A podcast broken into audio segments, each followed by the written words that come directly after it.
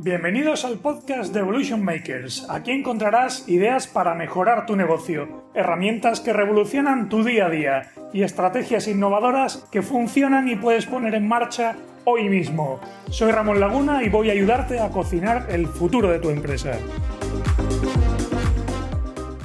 Se ha hecho de esperar un poco, pero llegamos al capítulo final sobre todo esto que han venido a llamar nuevo normal, y que yo cada vez pienso más que es el nuevo anormal, en cualquier caso, venimos hablando capítulos atrás de tendencias que verdaderamente estoy convencido de que han venido para quedarse y que todo esto del COVID no han hecho más que potenciar. Hemos hablado de muchas cosas que me parecen muy interesantes. Del teletrabajo y cómo grandes compañías como Twitter o Basecamp están deslocalizando sus oficinas para dar más beneficios a los trabajadores y hacer sus jornadas más flexibles e hiperpersonalizadas, pero también para tener muchos menos costes de infraestructura y poder captar talento en todas las partes del mundo. Hemos hablado del auge del liderazgo orientado a la tarea y cómo va a combinarse con liderazgos orientados al bienestar. Ahora retener el talento es más difícil que antes. Hay que preocuparse porque trabajen felizmente y mantener al equipo enchufado cuando está deslocalizado es un reto muy importante. Os he confesado mi interés y el de muchos otros por el movimiento slow, por una vida más productiva, más sencilla, más tranquila, menos estresante y más conciliada con el resto de aspectos de la vida que no son el trabajo. Esto nos ha llevado a hablar de la recuperación de los pueblos, el auge de lo rural, de las periferias y de sitios donde se está bien, dejando las ciudades como grandes centros de negocio o de ocio. Hemos sumado a todo esto que la gente va a ser más aprensiva y tendrá menos dinero. Y hemos despejado así las incógnitas en torno a la home economy, esa nueva tendencia en la que compramos más desde casa y consumimos más en casa. Hoy quiero rematar el círculo con dos piezas más que creo que como empresarios tenemos que tener muy en cuenta. Una de ellas es la gig economy, de la que recientemente he hablado en otro episodio y que te animo a que escuches. Hablamos de un mercado laboral completamente distinto al actual, dirigido por pequeños trabajos, por encargos, con muchos más profesionales independientes, muchos más nomads, más eventualidad, que no significa siempre más precariedad, sino en muchos casos significa más libertad, donde a los profesionales se les abre un mundo de posibilidades de diversificación, trabajando para muchos empleadores a la vez, clientes en definitiva, y donde las empresas tenemos la posibilidad de tejer una red de talento donde para todo aquello que no sea core del negocio podamos externalizar con garantía, contratando seniority y gente buena, cara pero por proyectos, para un encargo concreto. Ha pasado toda la vida en los oficios, está pasando en los servicios de demanda cambiante, como por ejemplo el delivery de última milla, y ahora se va a extender muchísimo más a todos los rincones profesionales. La última tendencia que quiero compartir con todos los que me oís es la Safe Sharing Economy. He añadido el apellido Safe porque creo que ese es el reto, y también creo que es la oportunidad que tienen muchas empresas de segmentos diversos que están en el negocio de compartir. La propiedad es un concepto cada vez más devaluado. Las nuevas generaciones no piensan en apalancar su dinero en una casa, un coche o en lo que sea. Prefieren la flexibilidad que da alquilar por horas, suscribirse para tener acceso ilimitado o no casarse con el banco a través de una hipoteca para que puedan tener movilidad total. Disfrutar y usar mucho pero poseer poco. Esa es la nueva tendencia. Preocuparse poco por todo lo que rodea a mantener algo en condiciones. Cogerlo si lo necesito y si no me olvido. Si lo pensáis es el reflejo también de lo que ha pasado en la moda y el boom de Zara. Merece más la pena comprar muchas veces y comprar barato para cambiar constantemente.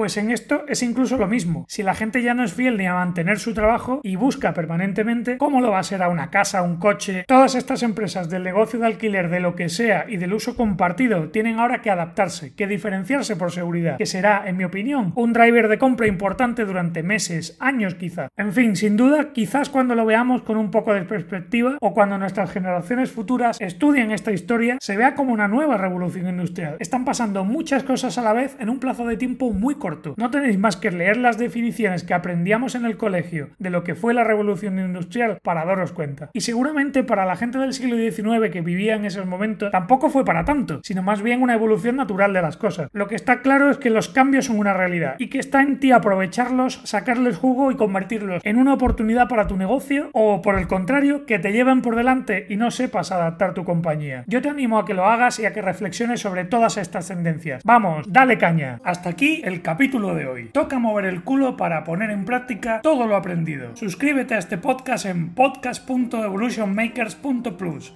Y si quieres más, suscríbete también a nuestro canal de YouTube, apúntate al blog de Evolution Makers y habla con nosotros en redes sociales. Descúbrelo todo entrando ahora en evolutionmakers.plus barra seguir. Vamos, dale caña.